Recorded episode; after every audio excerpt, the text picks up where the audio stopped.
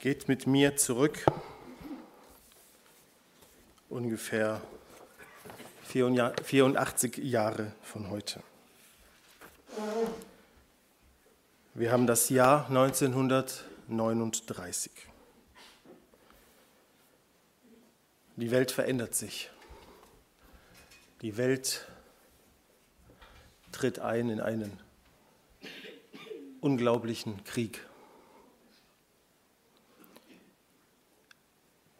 Viele Menschen verlieren in diesem Krieg ihr Zuhause, ihre Familien, ihre Freunde, ihr Leben.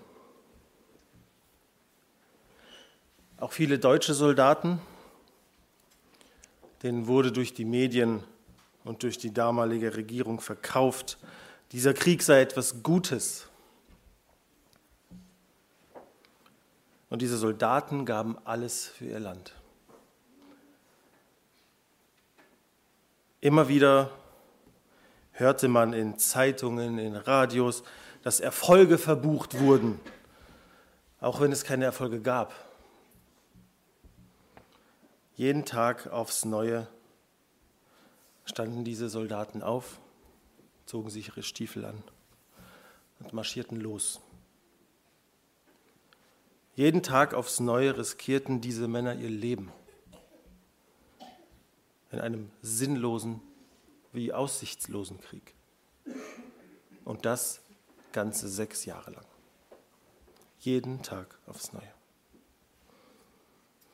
Jeden Tag aufs Neue standen sie auf in der Hoffnung, diesen Krieg zu gewinnen, beenden zu können, ihre Familien endlich wiedersehen zu können.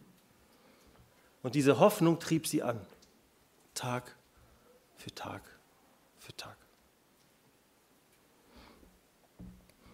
Bis eines Nachts am 8. Mai 1945 Karl Dönitz, Großadmiral der deutschen Wehrmacht und Reichspräsident damals, die bedingungslose Kapitulation autorisierte und damit besiegelte, Deutschland hat den Krieg verloren.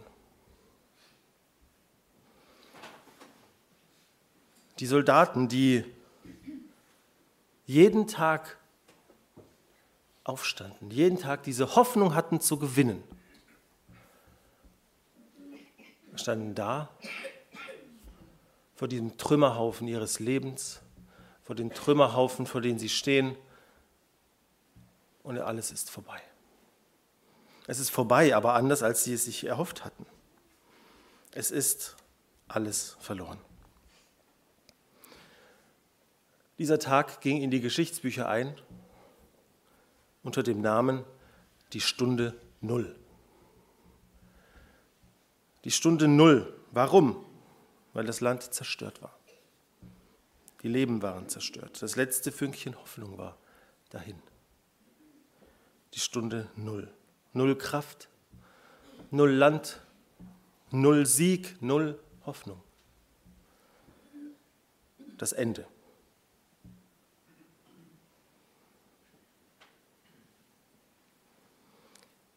Warum beginne ich meine Predigt mit so einer dramatischen Darstellung dieses Tages der Stunde Null?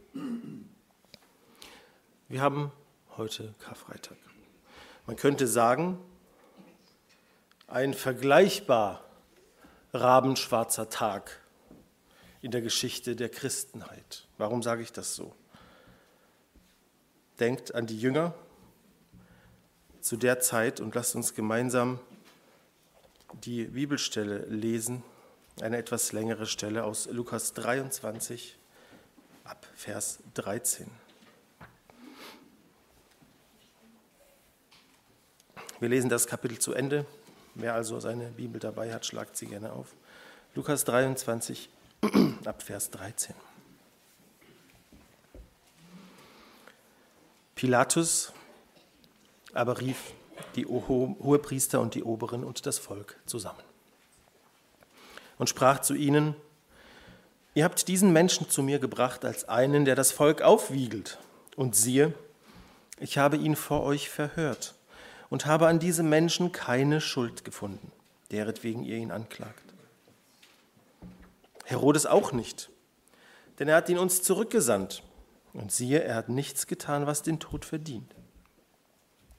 Darum will ich ihn schlagen lassen und losgeben. Da schrien sie alle miteinander, hinweg mit diesem, gib uns Barabbas los.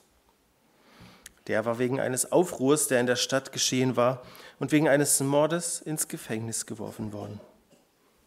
Da redete Pilatus abermals auf sie ein, weil er Jesus losgeben wollte. Sie riefen aber, Kreuzige, kreuzige ihn.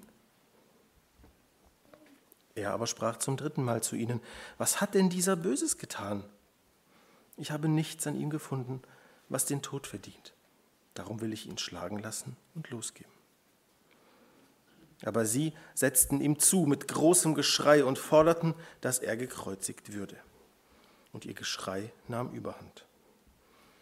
Und Pilatus urteilte, dass ihre Bitte erfüllt werde und ließ den los, der wegen Aufruhr und Mord ins Gefängnis geworfen war, um welchen sie baten. Aber Jesus übergab er ihrem Willen.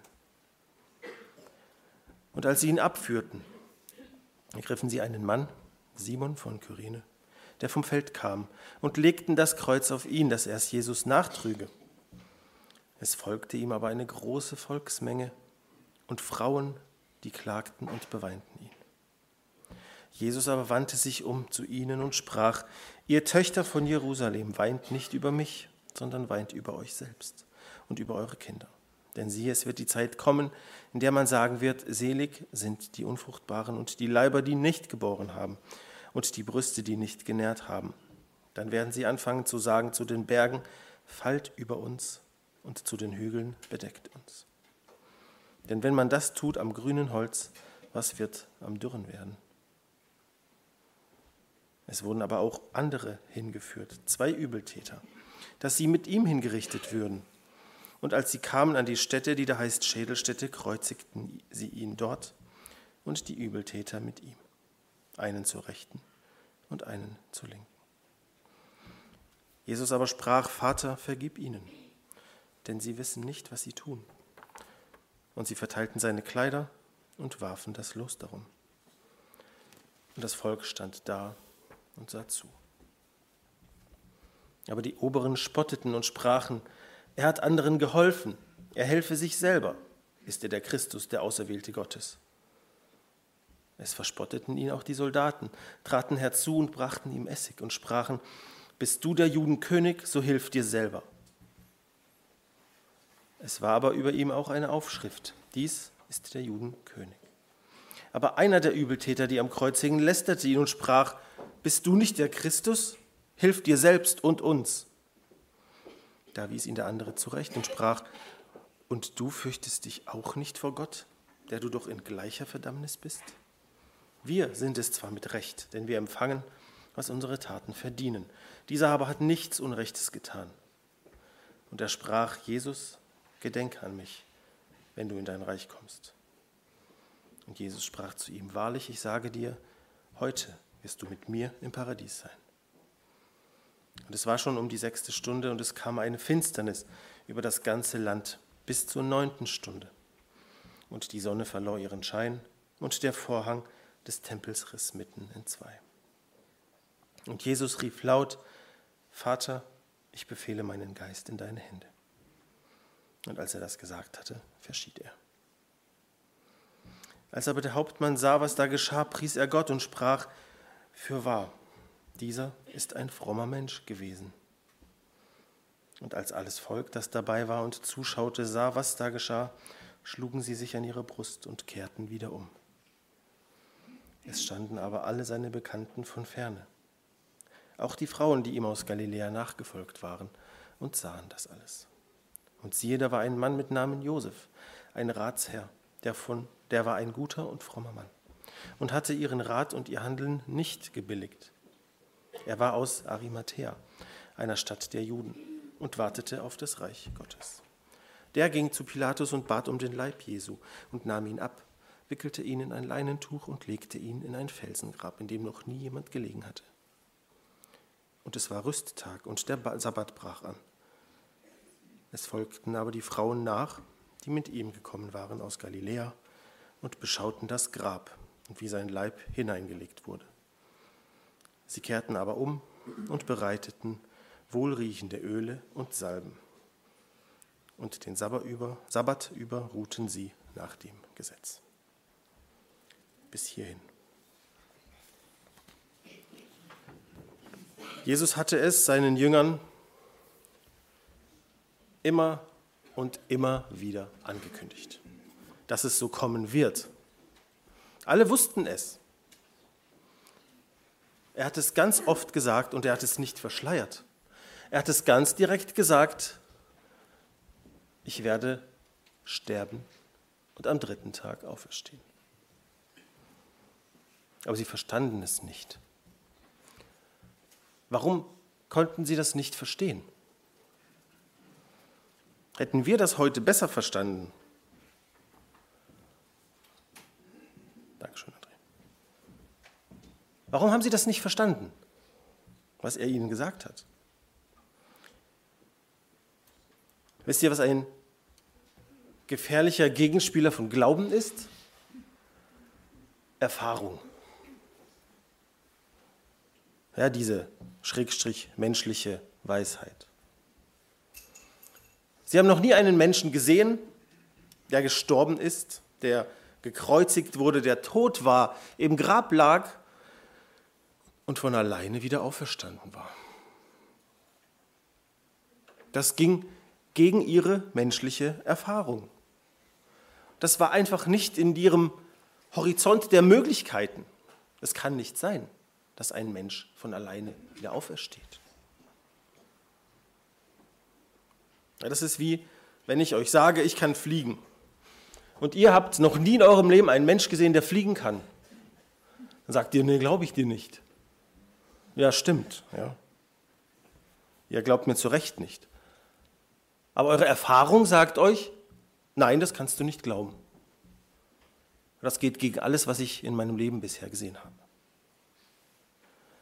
Oder denkt an Petrus, der in dem Boot sitzt und Jesus sagt zu ihm, komm zu mir, heißt, lauf auf dem Wasser zu mir.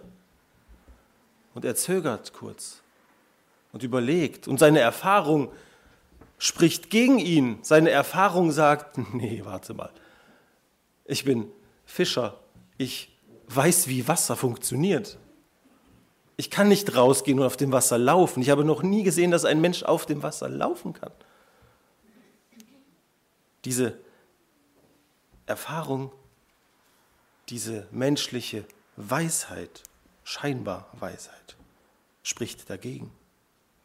So etwas kann aus seiner Erfahrung heraus nicht funktionieren. Und die Jünger stehen da und können ebenfalls nicht glauben, was da gerade passiert. Es kommt genauso, wie er es gesagt hat. Er wird gekreuzigt.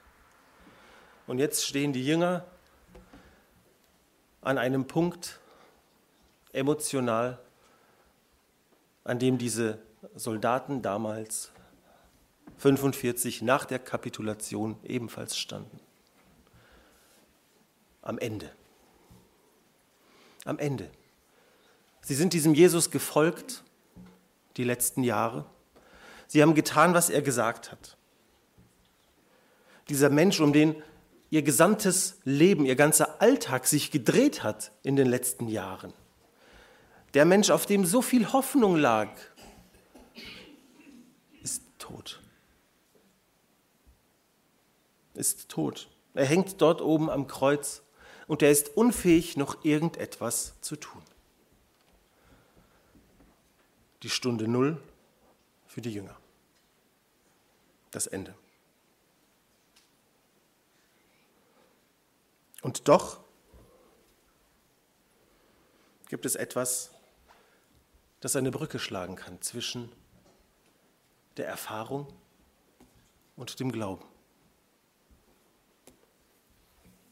Die Hoffnung. Die Hoffnung. Hoffnung ist etwas Kraftvolles. Hoffnung kann ein unglaublicher Antrieb sein für so viele Dinge. Die Hoffnung, dass es vielleicht doch es irgendwie noch weitergeht.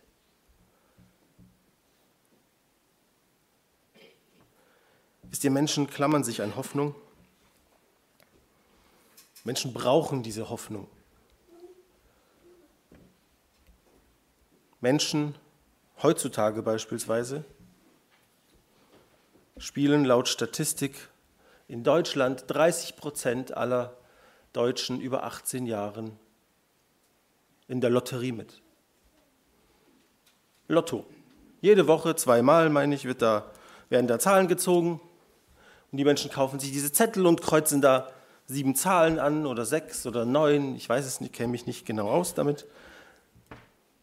Auf jeden Fall hoffen diese Menschen. Sie hoffen darauf zu gewinnen. Und sie hoffen entgegen einer unglaublichen Unwahrscheinlichkeit. Ja, eine Unwahrscheinlichkeit, dass sie da gewinnen. In der Werbung heißt es immer mit ein bisschen Glück. Ja, und dieses bisschen Glück wird beziffert mit Gewinnchance, sagen sie da mal ganz schnell, ja, dass man es kaum versteht, 1 zu 140 Millionen. Was heißt das? 1 zu 140 Millionen. Ich habe das euch gestern mal ausgerechnet. Stellt euch vor, ihr nehmt euch so ein Blatt Papier. Ganz normales Blatt Papier.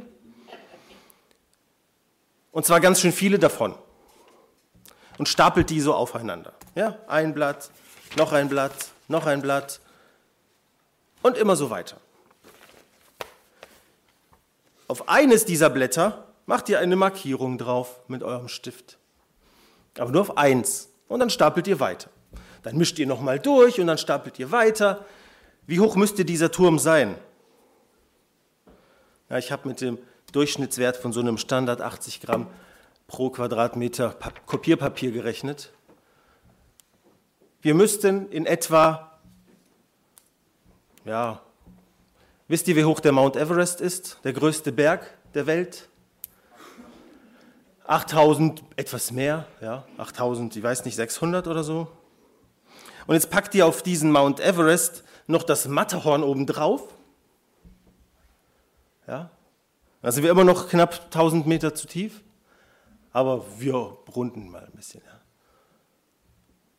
Die höchsten Berge, die wir so kennen, ihr packt die aufeinander und so hoch müsstet ihr stapeln. Oder vielleicht so besser vorstellen, ähm, etwa 43 Mal der Eiffelturm. Aufeinander. So hoch müsste euer Papierstapel sein. Und von diesen ganzen Papieren ist eins mit einer Markierung. Und ihr mischt alles durch, fahrt da so mit dem Finger entlang, mit einem sehr langen Finger, und packt euch ein Blatt raus. Und da ist es genau das Blatt mit der Markierung. Ungefähr so hoch ist die Chance im Lotto zu gewinnen. Und wenn man sich das mal ein bisschen vor Augen führt, am Ende dieser 100, dieser, dieser 14 Kilometer hohen Papierstapels, dann würdet ihr doch sagen, so einen Quatsch mache ich nicht mit.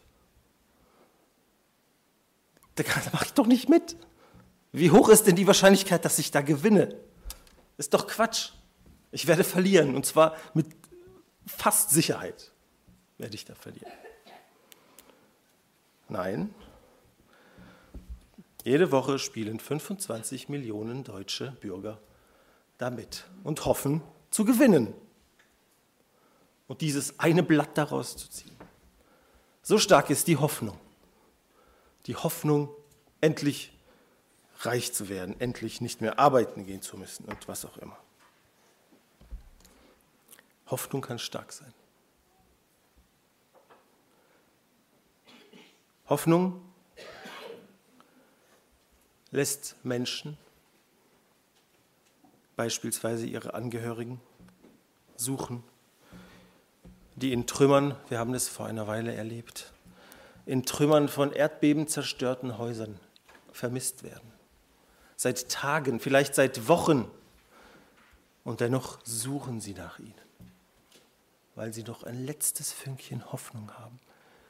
Jeder menschliche Verstand und jede Erfahrung sagt, das kann nicht sein dass nach so einer langen Zeit da noch jemand lebt.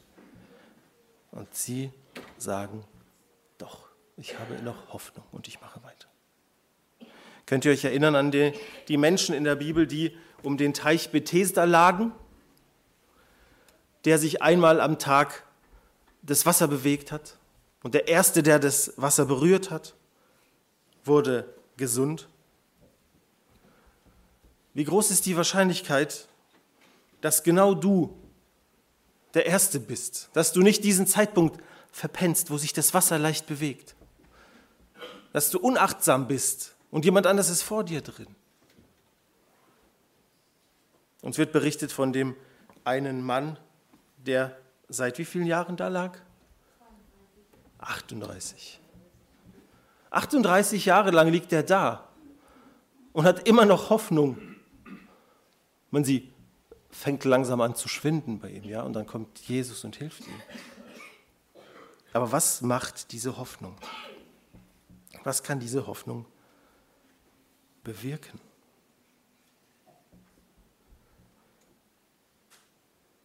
Und jetzt kehrt das mal um.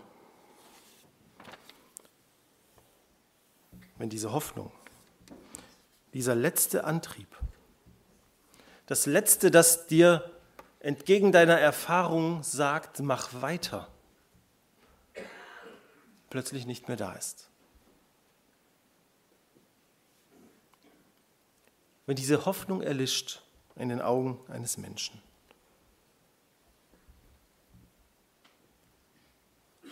dann ist das Ende da.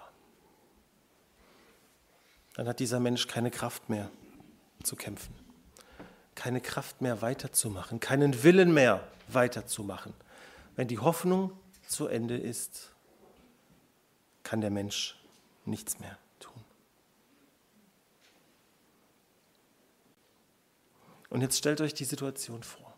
Die Jünger, die jeden Tag mit Jesus verbracht haben. Die Jünger, die quasi ihr Leben darauf ausgerichtet haben, diesem Mensch zu folgen.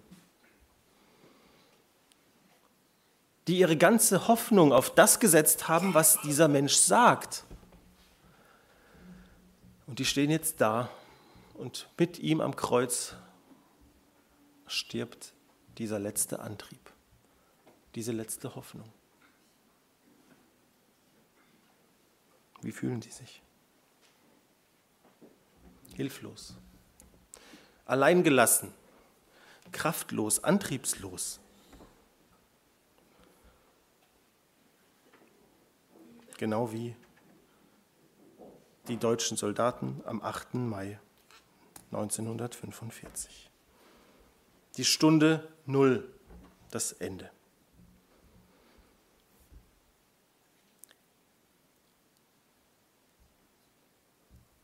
Seit einigen Jahren wird in Deutschland darüber diskutiert, ob man den 8. Mai nicht vielleicht doch als gesetzlichen Feiertag einsetzen möchte. In einigen Bundesländern, beispielsweise Mecklenburg-Vorpommern oder Brandenburg oder seit letztem Jahr ganz frisch auch Hamburg, haben diesen Tag, den 8. Mai, bereits als landesweiten Gedenktag eingeführt. Diesen Tag der Stunde Null. Aber weiß jemand von euch, wie dieser Tag offiziell heißen soll? Oder wie dieser Gedenktag heißt? In den Bundesländern, habt ihr das schon mal gehört? Nicht mehr der Tag der Stunde Null, nicht das Ende, der Tag des Endes sondern Tag der Befreiung. Tag der Befreiung. Wie kann das zusammenpassen? Ja, Null ist nicht immer das Ende. Null kann auch der Anfang sein. Tag der Befreiung. Befreiung vom grausamen Nationalsozialismus und Ende des Zweiten Weltkriegs. Dieser Tag ist nicht mehr der Gedenktag der totalen militärischen Niederlage. Nein, dieser Tag ist kein Tag, an dem man bedauernd zurückdenkt und sagt, wäre es doch nur anders gekommen. Dieser Tag ist nicht ein Tag der Niederlage, nicht die Stunde Null, das Ende, sondern die Stunde Null, der Neubeginn, der Beginn einer neuen Ordnung, die Befreiung dessen, was das Land die letzten Jahre geplagt hat und zerstört hat. Und wenn wir an die Jünger denken und an das Kreuz denken, dann können wir uns fragen, mit welchem Gedanken denken wir zurück? Wie denken wir an den Karfreitag? Sind wir traurig im Gedenken daran, was Jesus für uns getan hat? Ist unsere letzte und einzige Hoffnung an diesem Kreuz gestorben? Und das Ende war da? So wie es die Jünger damals gefühlt haben oder gedacht haben. Oder können wir vielmehr tief dankbar sein? Dankbar sein für dieses sichtbare Zeichen der tiefsten Liebe, die man sich nur vorstellen kann. Wisst ihr, die Menschen konnten das damals in dem Moment nicht verstehen, konnten das nicht begreifen, dass das nicht das Ende war, sondern erst der Anfang. Dass das für sie alles bedeutet, dass Jesus ans Kreuz geht, mit ihrer Schuld. Der Hauptmann, wir haben das gelesen im Vers 47, sagt, für wahr, dieser ist ein frommer Mensch gewesen. Gewesen. Ja, vorbei. Er hat es nicht verstanden. Er hat anerkannt, ja, es war ein besonderer Mann.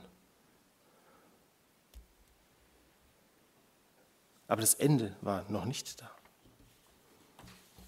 Nicht für uns, nicht für Gottes Kinder. Wir haben uns gefragt, gestern Abend im Chor, wie traurig muss man ein Lied heute singen? Darf man es schnell und fröhlich singen? Eigentlich ja, weil dieser Tod der Anfang unseres geistlichen Lebens war. Ohne Jesu Tod am Kreuz gäbe es keine Auferstehung. Ja, das war die Voraussetzung dafür, dass die Auferstehung, dieses große Ereignis passieren konnte. Ja, das ist das Schöne, dass er nicht tot geblieben ist, dass dieser Tod nicht gewonnen hat. Er hat den Tod besiegt und er hätte ihn nicht besiegen können, wäre er nicht gestorben. Wir haben das am Sonntag von Bruder Andreas mich so eindrucksvoll dargelegt bekommen, wie groß dieser Liebesbeweis ist am Kreuz für uns, dass Jesus sich durch die Sünde von seinem Vater trennen musste. Was das für Schmerzen sein mussten, die er da aushält. Eine Liebe, die wir uns nicht vorstellen können.